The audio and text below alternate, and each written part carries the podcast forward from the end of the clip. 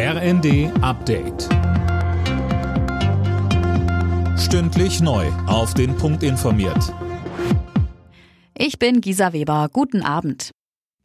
Der schnelle NATO-Beitritt von Finnland und Schweden ist schon am ersten Tag ausgebremst worden. Der türkische Präsident Erdogan wirft den beiden Ländern weiter vor, Terroristen zu unterstützen. Experten vermuten allerdings andere Motive. Bundeswehrgeneral AD Roland Carter verweist zum Beispiel auf militärische Interessen innerhalb der NATO. Dazu gehören sicherlich der Wiedereintritt in das Programm für die F-35, die Instandsetzung ihrer vorhandenen F-16, Dazu gehört der Wille, 40 neue F-16 kaufen zu wollen. Wenn das alles erfüllt wird, dann könnte ich mir durchaus vorstellen, dass die Türkei dann einem äh, Beitritt zustimmt. Allerdings glaube ich, das wird schon noch ein bisschen dauern. Damit die Zahl der Abgeordneten im Bundestag wieder geregelte Maße annimmt, will die Ampelkoalition das Wahlrecht reformieren. Überhang- und Ausgleichsmandate soll es nicht mehr geben. Damit würde aber nicht mehr jeder Kandidat, der seinen Wahlkreis gewinnt, auch automatisch in den Bundestag einziehen.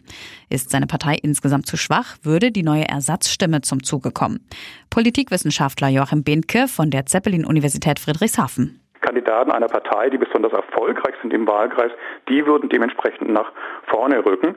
Und das ist natürlich weiterhin sogar ein extrem faires Verfahren, weil es den Erfolg von den Kandidaten der Parteien im Wahlkreis in gewisser Weise sogar noch stärker berücksichtigen wird als bisher.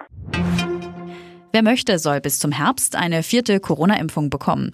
Die Bundesregierung will genügend Impfstoff besorgen. Gesundheitsminister Lauterbach geht davon aus, dass die Impfbereitschaft steigt, sollte eine neue Variante mit schwereren Verläufen aufkommen. Eine Kinderklicke aus München hat fast 15.000 Euro in Bar gefunden und einen Großteil davon verprasst. Die Gruppe ging bowlen und essen, kaufte Schmuck und einen E-Scooter. Die Eltern wurden skeptisch und gingen mit den Jungs und Mädchen zur Polizei.